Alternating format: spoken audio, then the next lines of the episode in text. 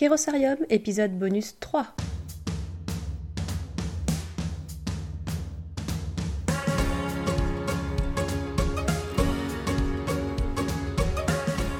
Bonjour et bienvenue au sein de Kérosarium. Kérosarium, c'est un podcast et un programme d'inspiration et d'entraide pour les délégués généraux et toutes les personnes qui souhaitent pérenniser, piloter et entreprendre en association. Lors de chaque épisode, vous découvrirez des retours d'expérience très détaillés, des astuces et des outils pour appliquer les meilleures pratiques du métier. Je m'appelle Claire Ribouillard, je suis déléguée générale et je suis la fondatrice de Kerosarium. Merci pour votre présence, merci pour votre écoute. Je suis ravie de vous retrouver pour cet épisode bonus. Si vous écoutez vos podcasts sur votre euh, téléphone avec votre application de podcast ou de musique préférée, alors vous n'avez peut-être pas les mains libres. J'ai pensé à vous pour la prise de notes qui vous attend sur la page www.kerosarium.com bonus 3. Alors, piloter une association, ça demande du temps, de l'énergie et des techniques. C'est un métier. Un très beau métier, mais aussi extrêmement complexe. Et pour les gouvernances bénévoles sans équipe permanente, la tâche est encore plus ardue. Si vous avez créé une association et que vous souhaitez vous consacrer à 100% à cet impact, alors vous allez peut-être vous aussi devenir délégué général. Pour pérenniser une association, moi j'ai une recette miracle. C'est la méthode des quatre piliers fondamentaux. Alors c'est un DG à l'aise dans ses fonctions avec une gouvernance efficace, c'est une stratégie d'impact ciblée avec un modèle économique cohérent. C'est un programme d'action concrète avec des livrables magnifiques et une animation dynamique de la communauté avec un relationnel structuré. Avec cette méthode, l'association augmente son impact auprès de ses bénéficiaires, attire et fidélise adhérents et bénévoles, diversifie ses ressources et déplace des montagnes. Alors je vous accompagne pas à pas pour l'appliquer dans le nouveau programme en ligne de Kerosarium. C'est génial d'échanger avec ses homologues. On se serre les coudes et on découvre de nouvelles pratiques tous les jours. Contactez-moi pour rejoindre le programme ou pour en savoir plus.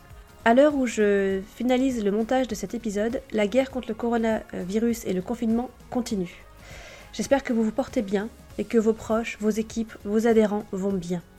Je vous souhaite beaucoup de courage pour continuer à protéger votre entourage et pour maintenir du mieux possible votre impact au sein de votre association.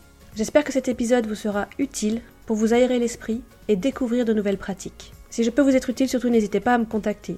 Nous pourrons chercher des solutions ensemble. Allez, retour au podcast maintenant. Alors, chers auditeurs, dans l'épisode bonus d'aujourd'hui, épisode bonus numéro 3, je suis très heureuse d'accueillir et de vous présenter Pierre Fournir, directeur adjoint du cabinet Orientation Durable, à qui je vais demander toutes les clés pour réussir un recrutement dans son association. Bonjour Pierre. Claire, bonjour. Merci de me recevoir. Avec plaisir. Bienvenue au sein de Kérosarium. Je suis très heureuse de vous recevoir. Très heureux d'être ici. Alors, chers auditeurs, Orientation Durable est le cabinet de recrutement de l'ESS, de l'économie sociale et solidaire, et de l'intérêt général. Alors, Pierre, avant de, de commencer toutes mes questions, pourriez-vous nous donner les chiffres clés d'Orientation Durable pour permettre à tous les auditeurs de bien prendre la mesure du cabinet? Les chiffres clés d'orientation durable. Eh bien, nous sommes une équipe sympathique de 12 personnes, euh, mais qui ne sont pas toutes euh, à temps plein. Donc, je pense qu'on est 6 équivalents temps plein, euh, grosso modo. on réalise une centaine de prestations de recrutement par an, sous différentes formes. Hein. On a plusieurs types de prestations. Euh, nous sommes localisés à Paris, euh, dans deux endroits. On est hébergé dans une sympathique société de coworking qui s'appelle Startway, et donc nous, utilisons euh, des bureaux dans le 20e à Ménilmontant et des bureaux en proximité des Champs-Élysées où nous sommes actuellement. nous sommes très, nous sommes des gens très nomades. On se déplace beaucoup. on utilise presque plus de papier. Mhm. voilà, ce que je peux vous dire comme ça spontanément. Super. Hmm. Super, super. Très bien. Et vous-même, vous faites partie du cabinet depuis combien de temps? Alors, j'ai rejoint le cabinet en juin, euh, en mai 2017, donc depuis deux ans et demi. Mhm. Alors, j'ai une question. Pour commencer, si vous pouviez choisir un super pouvoir, lequel choisiriez-vous? Euh, alors, je ne suis pas trop super pouvoir, si vous voulez. Ah, Moi, je, je suis, la question piège. Je, suis très Batman. Hein, parce que Batman n'a pas de super pouvoir. Eh oui, mais il a des super outils. alors, il a, et, puis, il a, et puis, il a un super cerveau. Non, non, mais si. Le, pour plein de raisons, euh, pas seulement euh, pour la raison, euh, pour le fait que j'ai un tout petit bébé, mais euh, ne plus avoir à dormir. Ça, ce serait un ah. truc qui m'intéresserait beaucoup. Parce que, parce que, parce que plein d'activités. Trop de choses à faire. Et qui, voilà, ne plus avoir à dormir, ce serait quand même assez cool. Mm. Génial, merci. Alors, j'aimerais bien que l'on parle un peu du cabinet orientation durable et puis de votre, de votre parcours aussi. Comment, quelles sont vos, vos, fonctions au sein du cabinet? Quelle est votre zone de génie? Est-ce que vous, arriveriez à la, à la définir vous-même? Sachant que jeune de génie, moi j'entends ce que vous, êtes super bon à ça et en plus vous adorez faire ça. Bon, alors mes, fonctions au sein du cabinet ont évolué. J'ai rejoint euh, le cabinet euh, en juin 2017 comme responsable du recrutement, puis on a pris du volume, euh, de, la, structure. Je suis devenu directeur du recrutement et aujourd'hui je suis directeur adjoint aux côtés donc de Jean-Philippe Teboul qui est le directeur général et voilà où je suis saisi sur des questions beaucoup plus larges que des questions de recrutement au sens strict. Je me suis donc au fur et à mesure assez très fort éloigné des opérations, enfin ce qui est assez euh, logique. Mmh. Euh, et ce qui est, je le dis, est, est dû en grande partie euh, au fait qu'on a une équipe euh, d'un niveau et d'un engagement incroyable, une mmh. équipe de recruteurs qui me permet, qui nous permet, avec Jean-Philippe, de nous éloigner enfin de, de, de, de faire d'autres choses. Et je leur rends hommage parce qu'on travaille vraiment avec des gens euh, incroyables de par leur engagement et de par leur talent. Euh, zone de génie, eh ben zone de génie. Euh, qu'est-ce que je fais très bien et qu'est-ce qui m'amuse mmh, ça. Je pense que je suis bon, honnêtement, et, en relation client. Mmh. Je pense que euh, j'ai beaucoup de plaisir, euh, je mets beaucoup d'énergie à comprendre sincèrement ce que veut un client, à lui montrer que j'ai compris, en tout cas à m'assurer que j'ai compris, à lui expliquer très clairement ce qui va se passer, à lui dire très clairement tout de suite ce qui va pas se passer. Mm. Euh, on a le droit de dire que je ne fais pas rêver, mais euh, on peut jamais me reprocher du flou. Je, je déteste ça. C'est un moteur de ma vie même personnelle. Mm. Donc euh, voilà, je, je, je, vraiment, je pense que je comprends, je pense que je montre ce que j'ai compris, je, je pense que j'exprime très clairement ce qui va se passer et ce qui a été contractualisé se passe. Donc voilà, j'ai la, j'adore faire ça. Je pense que je le fais bien et, et c'est hyper important pour le cabinet. Et je pense qu'on est, on est, je pense qu'on est bien aujourd'hui en relation client. Je pense qu'on on, dit ce qu'on fait, on fait ce qu'on dit. Voilà. Super je me suis tournée vers vous et euh, souvent dans ma collecte des offres d'emploi de DG que je, réalise pour Kerosarium, je vais euh, voir votre site et je relais les offres d'emploi de DG que vous publiez. Et ce que j'adore au sein euh, sur, les, offres que je peux voir du cabinet d'orientation durable, c'est que vous vous adressez aux candidats sur vos offres et on sent que c'est comme si vous nous parliez, comme si vous étiez à côté de nous sur le PC en nous disant voilà, cette poste-là, il est bien pour toi si. Et voilà dans quelle association ou organisme de l'ESS tu vas aller si jamais tu candidates. Ça, c'est formidable. Ces valeurs que vous avez, elles transpirent. Est-ce que vous pourriez nous en parler un peu plus? Ben, Alors, sur le fait de. Les valeurs qu'on a. je, vais pas, je vais vous répondre de façon indirecte, mais je pense que ça répond. Euh, mm. D'un côté, on est un cabinet de recrutement comme un autre. Mm-hmm. On fait des prestations de recrutement, mm. elles ont un coût, on a des process, mm. euh, on sait euh, sourcer, euh, trouver des, rédiger une annonce, sourcer, trouver des candidats, discerner, faire passer des tests, on est habilité à faire des tests de personnalité, etc., etc. Voilà. Donc, orientation durable est un cabinet comme un autre. D'un autre côté, orientation durable n'est pas un cabinet comme un autre. c'est clair. Et pour, je pense, deux raisons principales. La première, c'est qu'on a toujours estimé euh, qu'il était intéressant qu'on ait un regard sur les ressources humaines de l'ESS et leur évolution. Donc, on réfléchit à ça, bien au-delà de notre mandat, et on écrit. Et on, enfin, on crée du contenu. Alors aujourd'hui, on fait plus, on ne fait plus que, que écrire, d'où bah, notre mhm. présence ici. Mais on a beaucoup écrit, et Jean-Philippe notamment a beaucoup écrit. Et tout ce qu'on a écrit est gratuit et en ligne sur notre site, et parfois relayé dans la presse. Euh, ça, c'est la première chose. La deuxième chose qui fait qu'on n'est pas un cabinet comme un autre, et je pense que c'est peut-être le truc le plus important, mm. c'est que 95% des gens qui composent l'orientation durable ne sont pas des gens des ressources humaines qui sont venus à l'ESS, mais sont des anciens cadres, cadres dirigeants de l'ESS qui sont venus au recrutement. et ça, ça change, tout. Euh, et si vous regardez euh, les, profils de, de, de, nous tous sur le, la page euh, équipe du site, ben, vous voyez qui a fait quoi. Et, et du coup, on reste très en proximité de par notre vécu personnel et de par ce qu'on en a fait collectivement du monde de l'intérêt général. Et le cabinet en tant que tel est encore aujourd'hui un acteur de l'intérêt général, alors que d'un point de vue euh, très pratique, il n'aurait pas à l'être, mais on, on, donne des coups de main gratuits euh, à des projets. On soutient en ce moment le projet OP, euh, qui est une, un projet de web série qui sortira et qui est très sympa. Qu'est-ce que c'est OP C'est un projet de web série sur le, le, les parcours d'engagement, euh, notamment des jeunes dans l'intérêt général.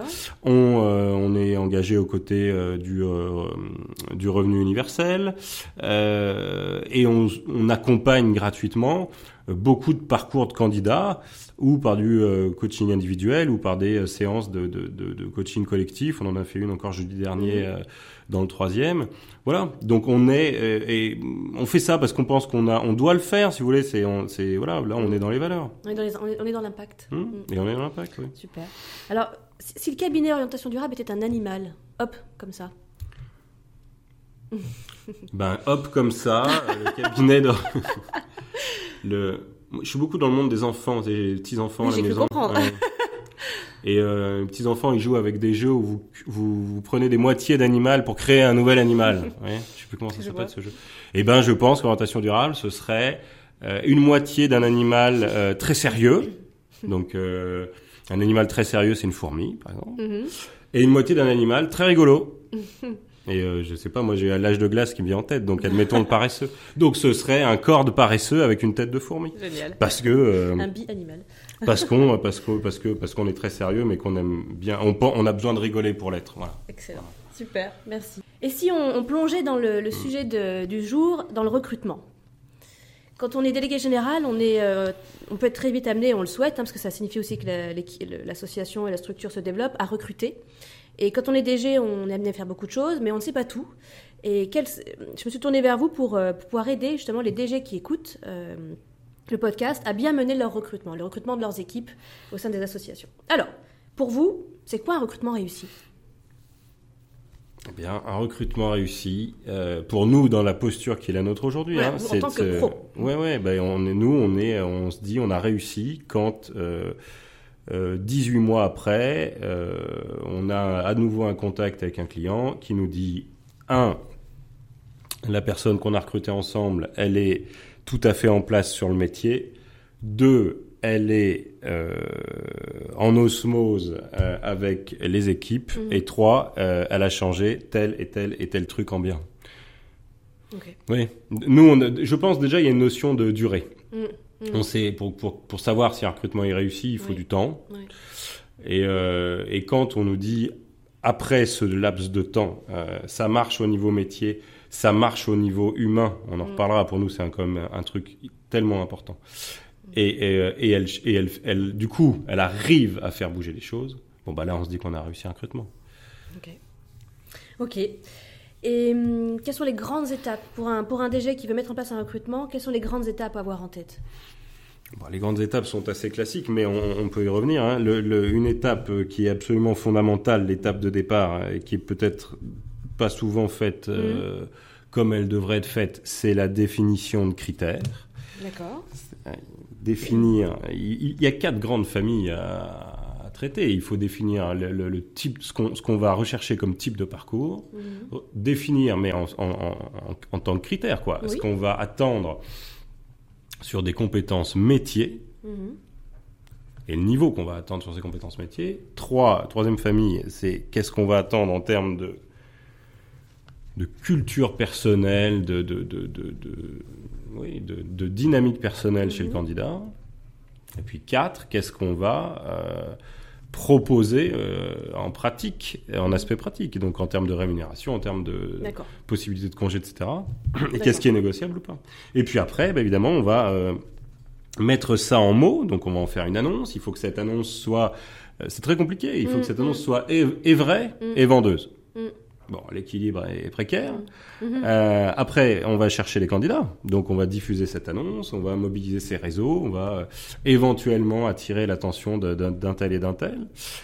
On va trier, on va, on va collecter. Donc, l'annonce, c'est la partie 2 c'est l'étape 2. D'abord, on définit les critères, l'annonce, c'est la partie 2. La partie 3, c'est de, de, sourcer, c'est de diffuser, de chercher les candidats. La partie 4, c'est de sélectionner sur papier, entre guillemets, les candidatures qu'on aura reçues. Donc là, il s'agit de d'effectuer une sélection sur la base de CV et de lettres de motivation. D'où l'ultra importance des critères mm, mm. bien définis ou pas bien définis en mm. étape 1. Euh, l'étape suivante, évidemment, c'est euh, d'entretenir des candidats. Alors, est-ce qu'il y a une étape de pré-entretien téléphonique? Est-ce qu'il n'y a pas? Ça, voilà, ça dépend de plein de choses. Euh, ça peut être quand même très utile, notamment pour des candidats dont on euh, suppute que leur adhésion aux aspects pratiques sera complexe, mmh. voire impossible. Mmh. Ouais. Ça évite de perdre euh, une heure et demie et pour soi, et, enfin et pour l'association et pour les candidats. une fois qu'on a entretenu des candidats, on peut nous on le fait systématiquement, mais en tant que structure, on peut, on peut, euh, enfin, je pense, on peut, il faut coupler ça avec d'autres, éléments de discernement. Donc là, peut rentrer, peuvent rentrer en, ligne de compte des logiques de test, mhm. alors des logiques de test métier. On peut très bien tester des candidats euh, à l'écrit sur euh, l'exercice de leur métier et pas seulement sur les métiers techniques. Évidemment, les métiers techniques, c'est évident. Euh, mm. Tester un RAF, c'est facile, on le met en situation sur une analyse de compte de résultats ou des choses comme ça. Un RAF, hein Un responsable, administratif et financier. Euh, tester un DG, c'est possible. Euh, c'est possible sur des questions beaucoup plus stratégiques, de projection voilà, sur un exercice cadré dans le temps. Mhm. Euh, quand je pense test, je pense aussi aux tests de personnalité. Alors, ça fait test de personnalité professionnelle, je dirais. C'est des tests qui souvent font débat. Euh, oui, puis quand on est DG euh, dans son, dans son asso, on n'a pas forcément ces tests-là à porter. Oui, mais on peut les mobiliser assez facilement. C'est-à-dire que mobiliser quelqu'un pour vous, pour faire passer des tests et, se nourrir de ça en tant que recruteur. Euh, ah. À côté, hein, je, on est très mhm. prudent par rapport à ça, mais c'est, je pense que c'est un élément complémentaire discernement qui est intéressant. donc là, Pierre, ça veut dire que si jamais un candidat voulait mener un recrutement euh, soi-même pour des questions budget ou autre, est-ce qu'il peut faire appel à vous juste pour cette partie test Absolument. Absolument. Ça arrive. Euh, c'est pas très fréquent, mais on fait ça. Ça pourrait être absolument. possible. Absolument. Euh, donc voilà, et puis prendre des références professionnelles, ce qui pour le coup euh, est un autre élément euh, de discernement qui est très important, qui n'est mm. pas, qui doit pas être au centre du discernement, mais qui est un complément d'éléments super important.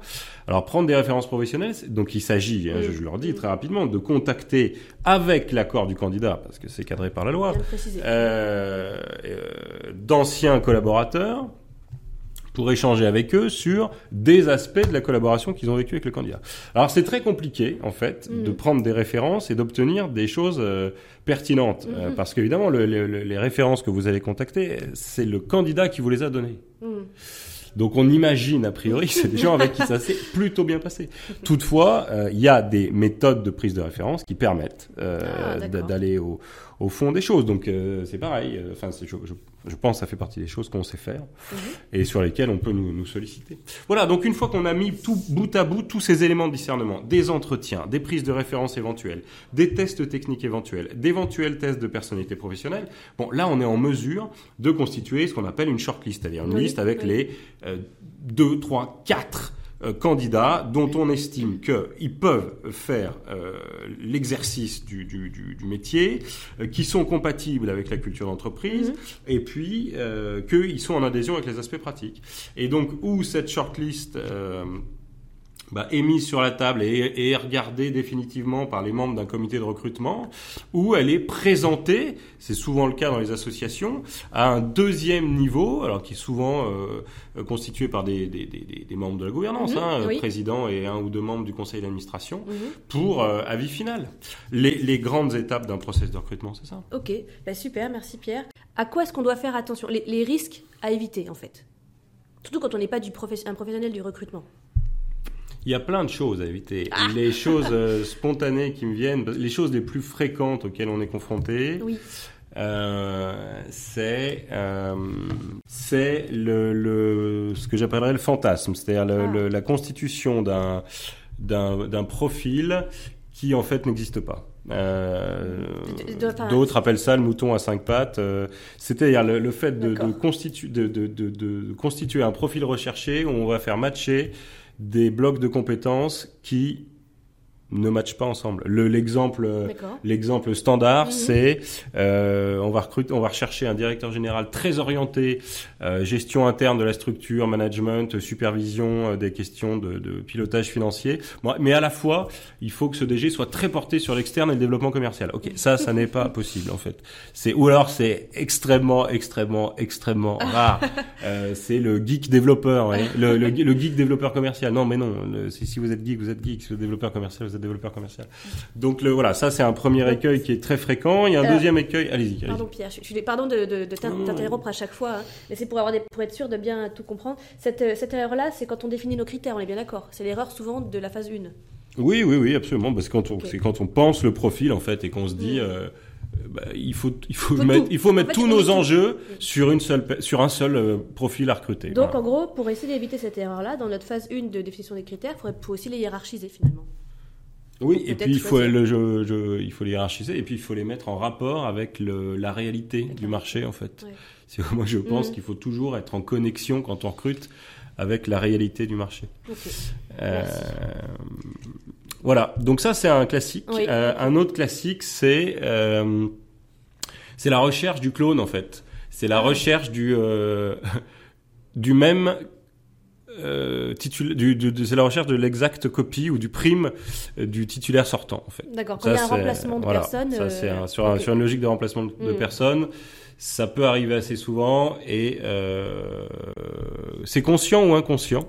Et évidemment, ça n'est pas possible, en fait. Voilà. mais euh, dit comme ça, c'est ça, ça paraît simple et un peu idiot, mais en fait, ça ne l'est pas. Dans des structures euh, très militantes. Euh, très ancrées, où vous avez un, un- un- cadre historique Oui, qui est là voilà, depuis c'est 20 ça. ans, ça. euh, ça va être très difficile Mm. pour euh, les gens autour de se départir Mm. de, de l'image, euh, de l'aura, euh, des talents de cette personne, et on va du coup souvent avoir tendance à, à chercher la, la même chose, ce qui n'existe pas, parce que ce profil-là, il s'est constitué au sein de la boîte, ouais, il s'est développé au sein de la boîte, il n'était pas du tout comme ça quand il est rentré. Ouais. Ouais. Euh, donc voilà, ça c'est un, un deuxième euh, euh, écueil assez classique. Euh, euh, quand on parlait de, de, de- je vous parlais de fantasme, il y a Mhm. une question sous nous, on est très souvent confronté à des à des questions liées à la rémunération. C'est-à-dire que je, je pense qu'il y a il y a quand même assez souvent dans l'intérêt général, pour des raisons qui s'entendent très bien, mais des euh, des écarts, des disproportions importantes entre le volume du et les, périmètres euh, qu'on recherche chez un candidat et la rémunération, la rémunération qu'on est prêt à mettre en face. Euh, donc moi, je, je, sur ça, attention, le, chacun a sa réalité économique et euh, il est clair qu'il y a des structures qui ont un budget euh, à mettre sur un recrutement qui est celui-là et pas euh, voilà et qui est pas extensible ou qu'on n'a pas envie de développer dans les associations parce que euh, on estime qu'on doit maîtriser les salaires entre tel, po- tel, tel poste et tel Mm, poste, ce qui est très noble et très entendable. Mais juste, euh, soyons réalistes et, et, et, et là encore, en regard avec le marché, eh bien, euh, disons-nous que pour euh, 30 kilos euros brut annuels, on peut avoir tel type de profil à tel moment de sa, de sa carrière, à 50 tel type, hein, 70 tel type, voilà. Mais on- Et selon la zone géographique aussi, si on est à Paris il y a un impact ailleurs. zone géo, ouais, bien sûr, mais l'impact euh, rémunération est quand même à, bon, à prendre en compte très très sérieusement. Oui, d'accord. Alors, au contrario, les facteurs clés de succès, ou qu'est-ce qu'on voit qui fonctionne bien en général? Comment mettre toutes les chances de son côté pour réussir son recrutement?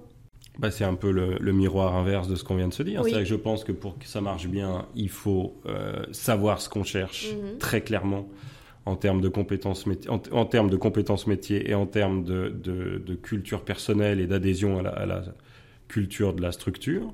Donc, donc, il faut avoir des critères clairs et réalistes. Ça, c'est la base de tout. Nous, quand on construit notre grille de critères avec nos clients en début de process, on le dit toujours, c'est tout ce qui va se passer maintenant sera fait au regard de cette grille. Donc cette grille, on peut pas la, on peut pas la, la, la rater et on peut Eh pas la, elle elle est- c'est la colonne vertébrale de tout ce qui va se passer. Donc il faut avoir une grille de critères claire et réaliste. Il faut, sur le fond, il faut être conscient de ça. ça, c'est un truc qui nous passionne, mais parce que c'est un, un, un élément central. Il faut être conscient des éléments clés de sa culture d'entreprise. Il faut être conscient de ce qui fait euh, que dans l'association B, Mhm. euh, ce qui fait la, la singularité du travail dans l'association B. Qu'est-ce qui fait quand vous passez la porte le matin? Vous voyez, tous ces trucs dont on parle pas, qui sont écrits nulle part, mais qui, euh, qui sont tellement forts dans les, dans les atomes là, de l'air que vous savez que euh, vous pouvez vous habiller comme ça ou comme ça, que vous savez que vous avez le droit de faire tel type de blague ou que ça s'arrête là. coutumes, les Que, voilà, tout ça. Donc il faut être conscient de ça et il faut être en capacité d'aller euh, d'aller évaluer le, le candidat par rapport à ça, ce qui est très compliqué. Nous, c'est 50% de notre travail, hein, ça aujourd'hui. D'accord. hein. On, on- on passe énormément de temps là-dessus parce que euh, Ah ça, oui. c'est beaucoup plus compliqué. Parce que ça se dit pas directement, on a du mal à le, à le conscientiser tout ça. Bah, bien sûr. Donc nous, on travaille là-dessus avec nos clients, on travaille là-dessus avec nos candidats. C'est beaucoup Mm. plus compliqué à, à éclaircir comme sujet que les sujets métiers. hein. Oui. Et à la fois, c'est Mhm. au moins aussi important. Dire, Mhm. euh, dans les facteurs de d'échecs de recrutement. Euh, j'ai pas de, je vais pas vous dire de chiffres comme que j'aurais inventé là, mais enfin la proportion de recrutement qui plante pour des questions de non-adhésion à la culture d'entreprise, c'est énorme. Notamment euh, sur les, euh, les, les profils qui viennent de cultures très plus éloignées, si vous voulez, dans les reconversions. Euh, qui est un mhm. sujet central, privé vers privé vers l'intérêt général, mhm. enfin privé privé business vers l'intérêt général. le nombre de choses de de, de, de, de transitions qui euh, voilà, trois, trois mois, c'est toujours facile, mais qui a plus 18 mois capote parce que, bah, parce que, parce que, parce qu'on n'a pas regardé, en fait, de quoi avait besoin Monsieur X pour s'épanouir et que on, pré, on, propose pas du tout ça en interne. Oui. Ça, c'est, ça, c'est hyper important. Donc, euh, voilà, être clair sur les critères métiers, être clair sur les, les questions de culture d'entreprise. Et puis, alors, donc ça, c'est des sujets plus de fond. Mhm. Sur les sujets de forme, euh, moi, je pense que ça marche quand on a un process qui est très clair. Mhm ce qui est un sujet, hein, un process clair, c'est on sait combien d'étapes il va y avoir. On parle, on sait... du recrutement, là, dans le recrutement. De, le recruteur. Il sait combien d'étapes il va proposer aux candidats, il sait sur quel laps de temps ça va se faire, les candidats en sont informés, ce process il est clair et il est rapide. C'est ce qui permet de garder les candidats euh, en éveil. Oui, parce que les candidats... Parce qu'on perd beaucoup. Les, bons candidats, on les perd. Ils ont d'autres pistes bah, évidemment, tous les bons candidats aujourd'hui, ils sont sur plusieurs process. euh, c'est pas grave, hein. Je veux dire, le marché du travail ce qu'il est. Euh, voilà, on comprend aisément que les gens essayent de se positionner sur les choses les plus intéressantes pour eux. C'est intéressant de, de, pouvoir comparer aussi. De, de Mais donc, du coup, euh, il faut être en capacité de, de, de, mobiliser, de, de laisser les candidats mobiliser. Donc, il faut que le process soit clair énoncé, rapide. Et euh, un point important de forme, qui c'est qu'il faut savoir comment on arbitre au final. Eh euh, et je, je, pense qu'il y a un certain nombre de d'acteurs qui recrutent sans s'être posé la question au début. Et cette question, je, moi, j'encourage les gens à se la poser au début. Mm. C'est que on recrute jamais seul. Oui. Dans beaucoup, chez beaucoup d'acteurs de l'intérêt général, on recrute à beaucoup. Et oui, on a des comités de mm. recrutement avec. Et donc, comment on arbitre au final, sachant que bah, y a plein de situations. Euh, euh, peu évidente euh, parce que euh, on peut pas se passer de la vie du directeur général historique, on peut pas se passer de la présence de, de la présidente d'honneur dans tel comité et tout ça s'entend, j'ai pas de jugement, mais juste comment est-ce qu'on arbitrera et, moi, là, c'est ma, ma, position, ma défense aussi du métier de délégué général. Pour moi, un recrutement, euh, quand un délégué général recrute dans son équipe, le dernier mot, il est au délégué général. Parce que c'est lui qui pilote l'association et qui travaillera avec cette personne. Mais ça, c'est mon positionnement et chacun mais est moi, je, de, je, peux pas avoir d'avis. Euh, pour moi, j'ai ouais, j'ai pas, j'ai pas d'avis. Enfin, il y a plein de situations où, où, c'est pas si, ça peut pas être si simple que ça. Mais c'est pour ça que c'est important que les DG aussi se, se, rendent compte de leur posture. Et ça, c'est la, la posture du métier de délégué général où les l'équipe, c'est avec eux qu'ils vont travailler. Pour moi, c'est le DG qui doit mm, avoir le dernier mm, mot. Mm, Mais voilà, je laisse ça en l'air. Quelle est la temporalité générale des recrutements? Ça prend combien de temps à peu près? Chez nous, moi, je n'ai pas de vérité absolue. Chez nous, ça prend. et, je, ouais, et du coup, je pense que je pense que ça doit être applicable. Chez nous, nous on travaille sur six semaines. C'est-à-dire que. Ah, wow. Ouais, alors on est, on est rapide. Ah oui. On tient les, on, tient les délais. Euh, mais donc c'est possible. C'est possible. C'est possible. sur, en six, sur six semaines, euh, on va de la rédaction des critères et d'une offre et d'une annonce à l'élaboration définitive d'une shortlist de 3 à 4 candidats. Et donc on est passé par le sourcing, l'approche directe de candidats, le tri des CV, euh, la réalisation de, en général, 9 à 10 entretiens. Mais ça, c'est beaucoup. Ça, c'est mmh. une posture cabinet. Hein.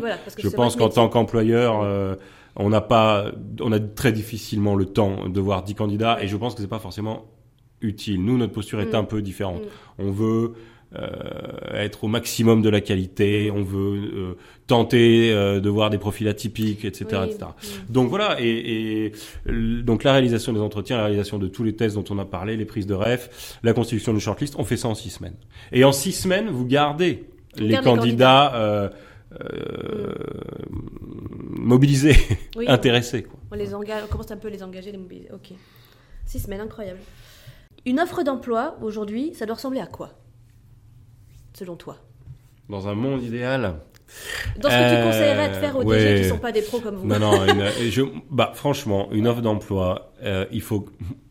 Moi, je conseille euh, que ça soit non, mais je, je rigole un peu parce qu'en fait, c'est des sujets compliqués. C'est-à-dire qu'une offre de, rédiger une offre d'emploi, pour, les, pour, pour un employeur, là encore, c'est le fruit d'une négociation entre plein de gens, Mm. entre plein de points de vue, qui vont estimer qu'il faut qu'il y ait un descriptif long et détaillé de l'histoire de la structure. Il faut que, il faut que, il faut que. Donc voilà, je, je, je rigole parce que c'est, en fait, je sais que c'est complexe. Moi, je conseillerais que, Mhm. qu'une offre d'emploi soit très courte, en fait. Qu'une offre d'emploi aille à l'essentiel de l'essentiel. Et l'essentiel de l'essentiel, c'est quoi? C'est de dire, un, qu'est-ce qui est intéressant, qu'est-ce qui est significatif, différenciant et intéressant dans l'identité de la structure. Mhm. Mais ça, ça prend pas 48 lignes. Euh, de dire à quel métier on se rattache. Mhm. Et par contre, de détailler en 4, 5 ou 6 lignes quelles sont les spécificités d'exécution de ce métier dans l'environnement qu'on va proposer. Ouais. Euh, Quand on recrute un responsable administratif et financier, où globalement on est toujours sur le même périmètre, hein, Ouais, je- on ouais. peut, à- à- détail excepté, on est toujours sur le même périmètre. Eh ben, on, on devrait pouvoir dire, on recrute un RAF, Mhm. avec les compétences métiers classiques du RAF. Donc ça, ça prend une ligne. Supervision de la compta, contrôle budgétaire, etc. etc. Euh, et les spécificités d'exercice suivantes. Tac, tac. Et là, vous avez 4-5 bullet points qui parlent vraiment de ce que vous proposez en termes de spécificité d'exercice de ce métier. Et là, vous avez une offre très ramassée qui dit L'essentiel. ce qu'elle doit dire en fait. C'est-à-dire l'essentiel. Voilà. Ok. Moi, je conseille ça, oui. Et c'est compliqué à faire. paraît difficile en vrai, c'est faire, compliqué. là, je- En vrai, c'est compliqué. Ouais, mais les, les, les candidats, les bons candidats qui savent li- lire des offres d'emploi, c'est ça qu'ils ont envie de lire. Et c'est ça qu'ils vont aller chercher à la lecture de leur offre. Mm. Dans leur tête, le travail qu'ils vont faire, c'est un travail d'élagage pour arriver à ces infos-là. Donc, autant leur donner ça. ouais. ouais. Quand on définit ces critères, où sont les soft skills en fait? Les soft skills, moi je, je pense que on, ne les, on les analyse au regard de, de ce qu'on propose euh, en termes de, de culture interne. C'est, dans la dimension euh, adhésion à la culture d'entreprise qu'on va, mais qu'on va s'intéresser aux, Mhm. aux compétences relationnelles et aux, co- aux compétences euh, soft des candidats. Mais dire, on les analyse pas en tant que telles. Si vous voulez, on les analyse par rapport à ce qu'on propose. C'est pour ça que je préfère le, Oui, traiter en, adhésion, adhésion à la culture interne. oui. C'est plutôt ça le sujet en fait. D'accord. Et je me demande, quand- on est en entretien, euh, je fais le lien avec la- Mhm. l'autre partie, mais quand on est en entretien, comment on peut arriver à, à questionner le candidat sur ça, sur ces fameux soft skills, parce sans être direct dans, dans des choses qui sont pas, euh, on n'a pas le droit d'en parler par la loi ou des choses comme ça. Comment on fait pour essayer de bien connaître son candidat finalement, dans un, dans un entretien qui peut être court en plus souvent? Mais Claire, on fait appel à un bon cabinet de recrutement. Concrètement, si tu fais, si tu demandes à, à quelqu'un, chacun a ses formulations et ses modes de questionnement, mais enfin, si tu demandes à quelqu'un de te parler de, de ce dont il a besoin pour être optimal, t'apprends plein de choses. Je pense que si on s'astreint déjà à remplir, euh, à définir dans, sur ces, les, les différentes dimensions qu'on a nommées, euh, euh, à définir de façon collective, c'est-à-dire les- tous les gens qui sont mobilisés autour du recrutement, euh, des critères intangibles et qu'on s'y tient, euh, une grosse part du boulot est faite en fait. hein. Il n'y a pas de. Ouais, C'est vraiment la plus importante finalement. Bah, hein, c'est ce c'est que tu une- disais. hein. Mm. elle est, elle est, disons que je dirais pas que c'est la plus importante, mais elle est ultra structurante. Disons que Mm. si elle n'est pas faite, tout le monde va flotter, Mm. tout le monde va projeter euh, sa vision. Euh, qui dépend de, sa, de son positionnement dans la structure, de sa, sa- son positionnement métier, etc. Et, et personne n'aura de, de, de, de, de, de, de, projet, de, de cible validée collectivement. Donc Ouais. effectivement, si on n'a pas ça, bah, c'est un corps sans colonne vertébrale. Quoi. Ok, super. Donc euh, Pierre, qu'est-ce que tu euh, pourrais nous dire sur le sourcing pour que quand on mène son recrutement, on, on le fasse du mieux possible? Je pense que la question qu'il faut se poser, c'est où cette annonce doit-elle circuler pour qu'on soit à peu près sûr que les gens qui doivent l'avoir vue l'ont vue. Voilà, moi c'est en tout cas c'est la question qu'on se pose nous. Euh, après, euh, les candidats euh, se déclarent intéressés ou pas. Ça, c'est un autre Oui. sujet et ça leur appartient pour tout un tas de raisons qu'on maîtrise pas. Des raisons conjoncturelles, des raisons structurelles. Bon. Mais voilà, je, moi, je, la, la, la question structurante, c'est qui, quel type de personne et là, on parle de euh, d'identité de métier, de d'environnement de travail. Hein, Mhm. Quel type de personne doit avoir euh, vu cette offre? Et donc, du coup, bah, on en déduit euh, les canaux de diffusion. Alors, dans les canaux de diffusion, il y a des choses gratuites et puis il y a des choses payantes. Et il y a des choses, euh, dans les choses payantes, il y a des choses abordables, il y a des choses beaucoup plus engageantes. dans le médico-social, la majorité des, des, des, diffuseurs, qui sont des gros diffuseurs, par contre, qui vous assurent une grosse diffusion, vont être sur des tarifs qui avoisinent les 1000 euros l'annonce, quoi. Donc, ouais, c'est impactant. Hein. Mais, mais pour des employeurs qui recrutent peu, qui ont, enfin, qui ont des enjeux très importants sur tel ou tel poste, je pense qu'il faut vraiment se poser la question. Et, et, de la diffusion, euh, de la diffusion d'une annonce va dépendre quand même énormément le, enfin voilà, évidemment, mmh. c'est une palissade, les, les étapes d'après, mais vous avez besoin d'un certain volume de candidats euh, pour pouvoir être serein dans votre choix, quoi, et, avoir, euh, ne pas avoir ce sentiment du choix par défaut, mm-hmm. qui s'il arrive en bout de process, conduit souvent à, à, réenclencher globalement tout le process, et on est là sur une perte de temps très significative, et donc une perte financière associée qui est pas anodine. Donc ça vaut le coup de se poser quand même assez vite la question, par exemple sur la question des, des annonces mm. payantes, est-ce que ça vaut pas le coup de le faire maintenant? Oui, ok je n'aborde pas la question de, l'approche directe de candidat parce qu'elle est, elle est, souvent très délicate pour des employeurs pour plein de raisons. Oui, oui.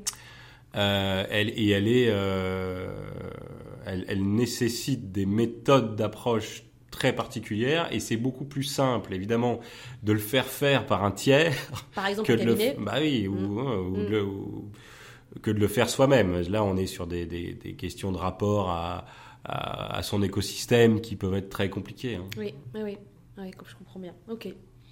Merci Pierre. Alors, qu'est-ce que tu peux nous, nous, dire pour, pour aider les DG qui nous écoutent quand ils ont fait toutes ces étapes-là et là ils ont reçu une centaine de CV, parce que souvent c'est un peu ça quand même. Euh, on est face à tous ces CV-là. Ouh là là, comment on fait? On fait ça de façon nous tellement euh, machinale que... Euh, ben, qu'est-ce que je peux dire? Quand on n'est pas pro du recrutement, qu'est-ce qu'on peut faire? Bah, pardon, mais on peut euh, reprendre sa grille de critères. Oui, voilà. on peut se, se restabiloter les 4-5 euh, critères sur lesquels on ne transige pas. Hmm. Donc un premier tri finalement. Et à partir de ce moment-là, euh, on, on, va écrémer beaucoup. Euh, on peut imaginer qu'à partir de ce moment-là, on tombe à. Alors vous, tu disais, euh, tu disais une centaine, une centaine, de CV. C'est pas toujours le cas, hein, attention. Ah oui, moins, tu penses? bah, ça dépend de plein de choses. Euh, il y a des postes très très très intéressants, mais qui sont euh, situés dans une zone géographique qui n'attire pas. Tu le disais tout à l'heure. Il y a des postes très intéressants qui sont euh, euh, payé un peu en dessous du marché. Enfin, on n'a pas. Euh, si on avait 100 candidats sur chaque recrutement, ce serait bien. Euh, mm. C'est pas le cas. Hein. Non, non, on n'est pas mm. toujours sur des volumes incroyables. Hein. On n'en a pas parlé de marque employeur, mais il y a des employeurs, il y a des, mm. des marques employeurs qui sont incroyablement attractives. On a des clients, on peut le dire parce que on le sait. Amnesty International est une marque employeur incroyablement attractive. Emmaüs est une marque employeur incroyablement attractive. Donc là, à partir du moment où vous publiez une offre euh, pour ces structures-là, là, effectivement, vous avez du volume. Mais pour des gens très intéressants, mais qui ont une marque employeur peu connue, voilà. Euh, on peut avoir euh, beaucoup moins. Donc, en tout cas, mmh, avoir, définir qu'est-ce qui est absolument intangible dans les critères, faire un tri de, de, de CV parce qu'on va quand même attaquer le truc par le tri de CV, et ça c'est le CV qui, qui va permettre de faire le hein. premier tri. Mm. Euh, et puis après, bon, bah, en imaginant qu'on tombe, et c'est souvent le cas, sur des, des, euh, des volumes de 12 à 10 à 15 euh, profils qui sur le papier répondent aux 4-5 critères intangibles, bah là évidemment vous allez commencer, on va commencer à rentrer dans la lecture des lettres de motivation et qui permet en général de tomber à, une dizaine de, candidats. Alors on en, vient à la, question de la taille idéale des shortlists finalement. Euh, on a vu avait, on peut, on peut euh, avoir ces deux phases, la première phase d'entretien et éventuellement une deuxième phase d'entretien pour le choix final du candidat. Si on est au si on est à, à 5 entretiens en phase 1, euh, on a une première shortlist, et finalement pour revoir des candidats en deuxième phase, tu conseillerais d'en revoir combien? Je pense que 2-3, c'est bien. Nous, on fait, si vous voulez, alors nous, quand on présente des shortlists, on les fait en 3 plus 1.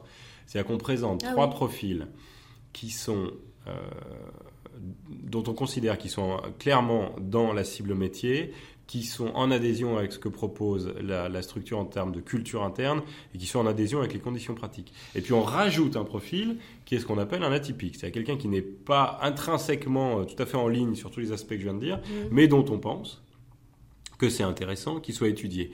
Ça, il peut y avoir plein de, de, de raisons hein, à, à l'intérêt de cet atypique.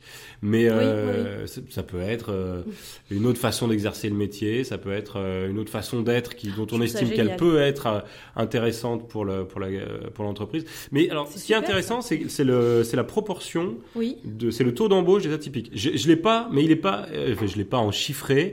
Et je pense qu'il doit être de 15%, mais ce qui est pas ridicule en fait. Mais oui, oui. Ce qui est pas ridicule, c'est-à-dire que 1,5 fois sur 10, c'est l'atypique qui gagne. Ah, génial. Ouais, ça c'est intéressant. Donc oui, je pense qu'une shortlist à deux, euh, une shortlist finale à 2 3, c'est euh, ça, ça me semble réaliste. sinon, après, c'est impossible de choisir quelqu'un, c'est tellement Ah difficile. bah non, mais là, c'est qu'à ce moment-là du jeu, on est quand même au bout du process. Mais Donc oui. il faut être, on est nécessairement sur quelque chose de très restreint. Mais oui. Alors là, là, comme on est sur cette partie où on on rencontre les candidats, on les questionne dans les entretiens, etc., euh, à quel moment ou à quelle phase du recrutement on peut commencer à demander un travail préparatoire aux candidats? Pour, pour justement mettre en pratique, tester Ouais, donc c'est la question des tests. Et ben, euh, Bah, Des tests ou des mises en situation ou, ou même Alors, les- avant, avant l'entretien, est-ce qu'on peut demander à préparer quelque chose bah, on peut, alors on peut, on peut tout faire.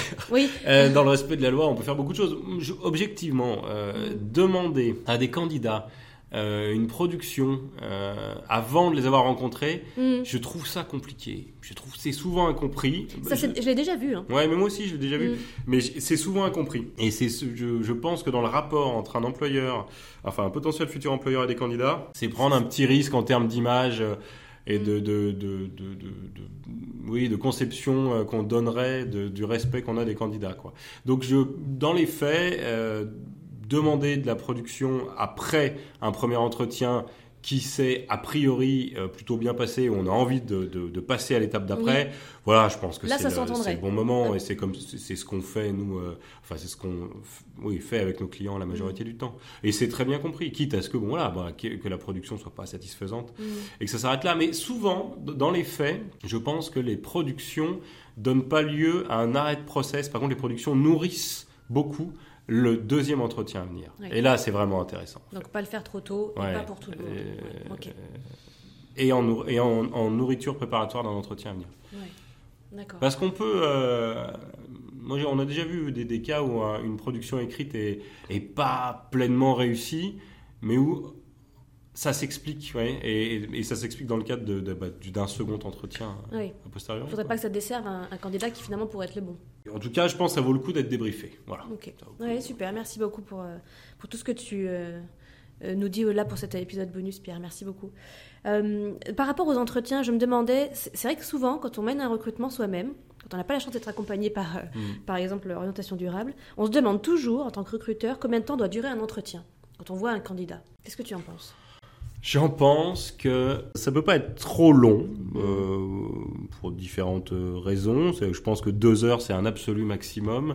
Ah oui, waouh Euh, ouais, mais oui, mais sur des postes de directeur général, délégué général. Oui, ou je pensais des postes de chargé de mission, parce que c'est souvent Ouais. ça qu'on recrute dans les assos quand on est DG. Bon, mais alors, Mm. bon, je- en général, sur un chargé de projet, chargé de mission, c'est pas la peine. enfin, on n'a pas besoin de deux heures Mm. pour se faire un avis sur les différents critères. Mhm. Euh, toutefois, je pense qu'il y a une durée euh, minimum qui dépend beaucoup des gens, mais qui est la durée euh, du, du- de la enfin c'est l'entrée dans la phase de fatigue en fait. Ah. Un entretien c'est très fatigant Oui, et je pense que c'est important. Enfin ça peut être intéressant euh, que cette phase fatigue elle commence parce que c'est le moment en fait où les masques tombent. ah d'accord. C'est le moment Pour mieux où, voir où- le candidat. bah, c'est le moment où, où et le recruteur et le candidat n'ont plus l'énergie pour jouer le jeu de la mise en scène de l'entretien Oui, et où on commence à être soi et où je pense que c'est très intéressant pour tout le monde de voir un peu plus qui est qui et euh, se poser la question de est-ce qu'on a envie de collaborer ensemble. Cette phase-là, elle commence un petit peu après une Oui, heure. c'est ça. Ok. Est-ce que les mises en situation, tu pourrais nous dire quelque chose là-dessus? Moi, je suis, je suis intimement persuadée que quand on, on propose une mise en situation au candidat, on voit aussi la vraie personne derrière les réactions. Ou en s'appuyant sur les faits, peut-être. Comment vous avez réagi dans telle situation avant? Qu'est-ce que tu en penses de ça, toi? Mais j'en pense qu'en fait, nous, on travaille beaucoup, beaucoup avec ça. Ben oui. Euh, parce, que, parce que vous demandez aux gens ouais. de vous prouver leur capacité à mobiliser leurs compétences Mm. et vous demandez aux gens de vous projeter dans votre environnement. Mm. Donc voilà, après c'est pas toujours facile à monter des mises en situation, mais c'est très efficace.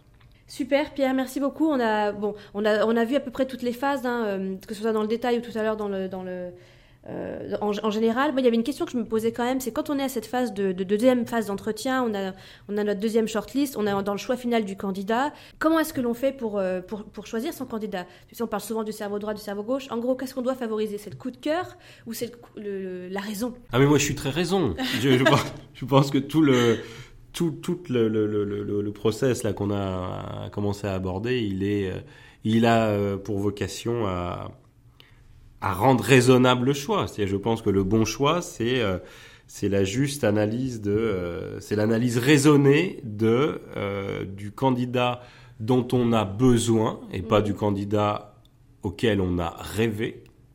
Mhm. Ça, c'est quand même hyper fondamental. Le candidat dont on a besoin et dont on a suffisamment d'éléments pour être à peu près sûr qu'il va coller avec l'équipe, avec l'environnement et qu'il est réellement en adhésion aux aspects pratiques qu'on propose. Mm. Donc ça, c'est de la raison.